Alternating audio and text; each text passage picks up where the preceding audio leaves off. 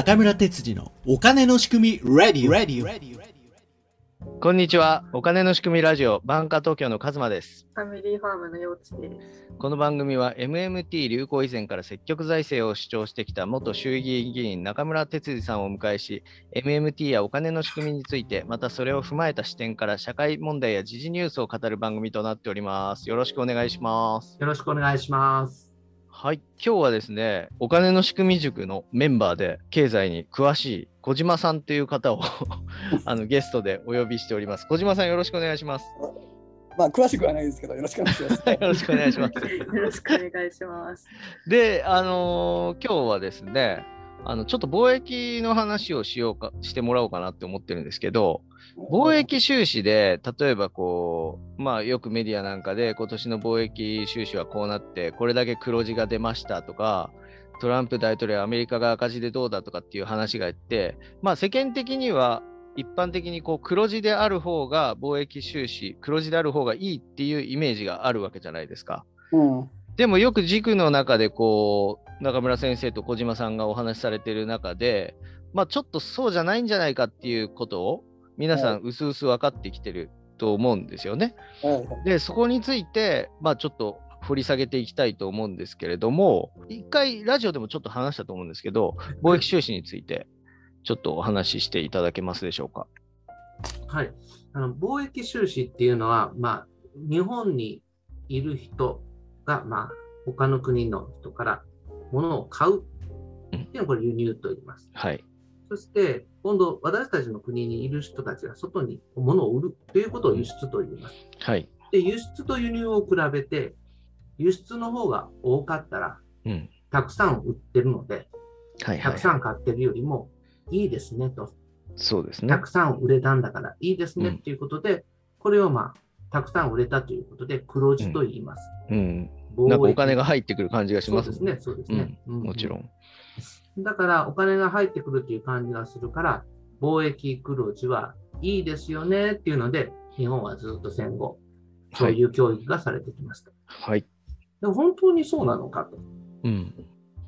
それが、私たちの暮らしを本当に豊かにしているのかっていうようなうん。ことが、まあ、最近言われるようになってきて、うん。そういう話を小島さんと、まあ私は塾の中ではよくしているはい。っていう感じですかね。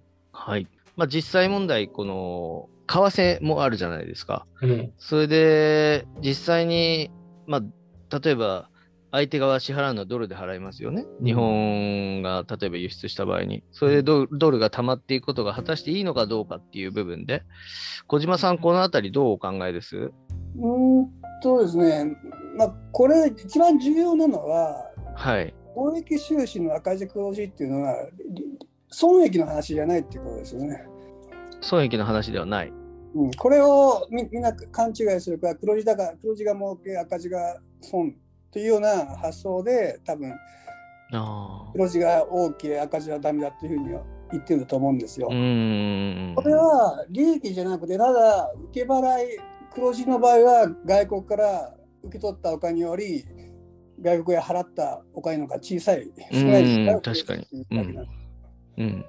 で、まあ、うち数企業もあの別に赤字で損してる、あの輸出してるわけじゃないし、輸入企業も赤字で輸入してるわけじゃなくて、まあ、か損益の簡単に、簡単に例えてみると、1万円のものを1000円で売っても黒字は黒字っていうことですよね。うんよ要要するに。損益と単単なるお金の受け払いの差額っていうのは同じじゃないんですよ。うん。でそそれがそれが収支って話、収支って話。でうん黒字赤字っていうのは2つの意味があって、うん。損益の黒字赤字とうん。単なるお金の受け払いの差額をいうことがあるだけです。はいはいはいはい。で、ずまあ、財政収支っていうのも政府のそれも同じようなもので別に政府が損してるとか得してるかっていう話でもなくてうん。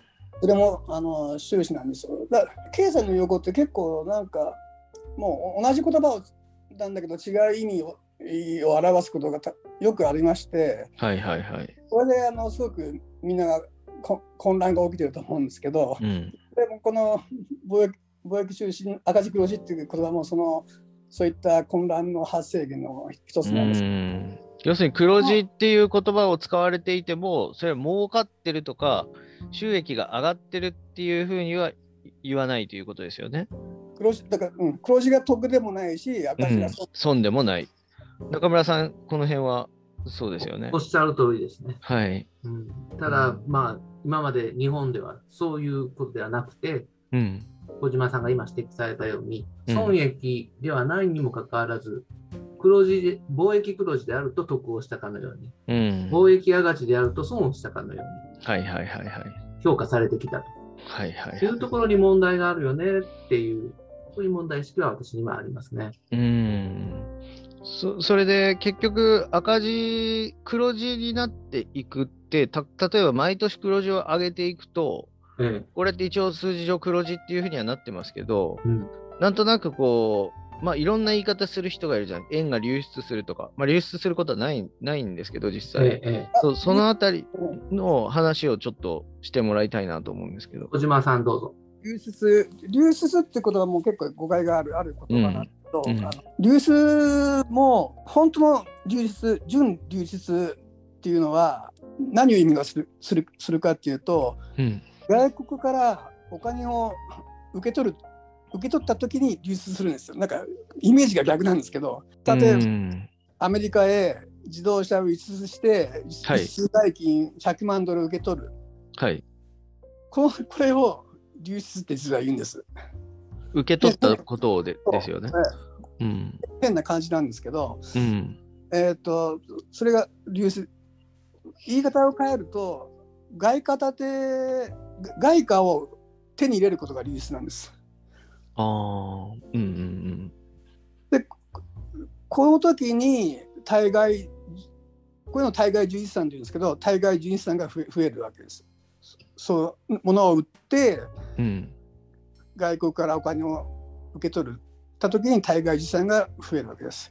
でうんでもう一つよくいわゆる資本流出っていうのは、はい。えーとまあ、日本人が例えばあ例えばアメリカの金融資産を国債を買うとかうん。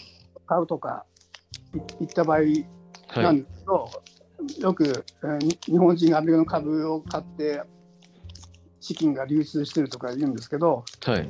実はその場合は日本人が円を売ってドルを買うとこは その逆の取引をする人が必ず、うん言いますよね。で外国人が日本円円を買ってうん。外貨を売ってるわけですね。うんで。資本流出と資本流入が同額同時に起きてるんではい。ネットの流出はそれはお起きないんですよ。うん。い今2つの2パターンをお勧めしましたけどこれ何が違うかというと最初のものはお金とうん。物との取引はい。1番目のものは、えー金融取引おか、はいあの金融資産の交換なんです。交換ですね。うん。金融資産の交換の場合はうん。基本流出はネットでは起こらないんです。うん。怒らない。うん。で本当の流出する時っていうのははい。なんか全然言葉のイメージと全然反対なんだけど、うお金ん。取ってるんです。で、例えばですけど、じゃあ、車を100万ドル売りましたと。はい。で、ドルを受け取りました。これは資本流出っていうことですよねそうなん。よ。そうなん。中村さん、どうですか？はい、全くその通りです。その通りです。はい。まあ、イメージとしてはね、車っていう有価値物をうん。外国に売ったということは移転させるっていうことですよね。うん。うん。この資本的、資本の塊みたいな車っていうものが海外に行くわけですから、うん。その瞬間に資本が流出するわけですね。はい。そういうふうにイメージしてもらうとうん分かりやすいかな。またちょっとおかおかしみがありますね。そそれより、たただ単に、たその流出の、多分この流出というい呼び方自体が多分へ変な呼び方しちゃったから、うんだ誰に言い出したか知らないんですけど、うん。あの混乱したんで、そのこと言葉に合わせてあの理解しようとするんじゃなくて、うん。実際の取引、どんな取引が起きた時に流出で言うのかと。うん。まあ、そういうふうに誰かがそういうふうに言っちゃったんで、まあ、しそうやってその表現方法に従うしかないんだけど、もうそこだけ、これだけ、えうん。そういったのがいっぱいになってるんで、うん。で、こ言葉遣いがうん。不適当なんそそのそれそれによって流出ってなんかなんかお金が海外に出てるような感じがどうしてもしますああ、よね。まあそうですね。でそな、ななんで最初資本流出って言葉になったんですかね？資本が流出するからですよ。今言ったように。うん。あ、の、有価値物が、あの、海外に流出出ていく出ていくわけですよ。いやでもせ資本じゃないですよね財サービスだから財サービスは資本と言わないでだから、だから資本とは何かっていうことですよね。財サービスは資本ではないと思うんですけどね。うん、だからそこですよ。あのマネー配線とかうん。黒字報告うってん。中村先生がはい。最初にこれを読むと分かりますよってうん参考文献で教えてくださった本があるんですけど、うん。それを読んでるとそのドルで輸出したうん。輸出してその入ってきたドドルっていうかはい。を、まあ、日本でドル使えないからうん。海外の、えっと、株とかうん国債を買って、うん。それを資本流出っていうその方たちは読んでたんじゃないですか。うん。そうですね。あだからあれはあの本はほとんどデタラメなので、まあまあまあ、それは分かりやすくする、説明するためにはそういうふうに説明してるんだと思うんですけども、うん。今、あの、大地さんがおっしゃったことは、その分かり、彼ら、まあ彼らが誤解してたのかもしれません。はい。そういった意味では小島さんがおっしゃってることが非常に正しくて、あの、自動車を売って、その対価をもらった瞬間に資本流出という現象が起きている。うん。でこれは、あの、一般的な人にとっては、うん、資本流出っていう感覚を持てないんじゃない？持てないですね。うん。持てないんじゃないでしょうかと。だってお金入ってるわけですからねっていうふうになっちゃいますよね。ただ、うちが例えば高級な国宝みたいな壺を持ってて、うんそれを売っちゃったらなんとなく流出した感じにはなるっていうね。そういう感じですよね、要は言ったら。あ、あまあ本流出しちゃったよみたいな、そうそいう感覚ですそういうふうに、資本なのかな、でもそれって。資本じゃないですよね、本来。まあ、資本、資本っていう、資産流出。あ資産。あのななぜたあの流出っていうようになったかっていうのはこれは私の憶測なんですけどはい。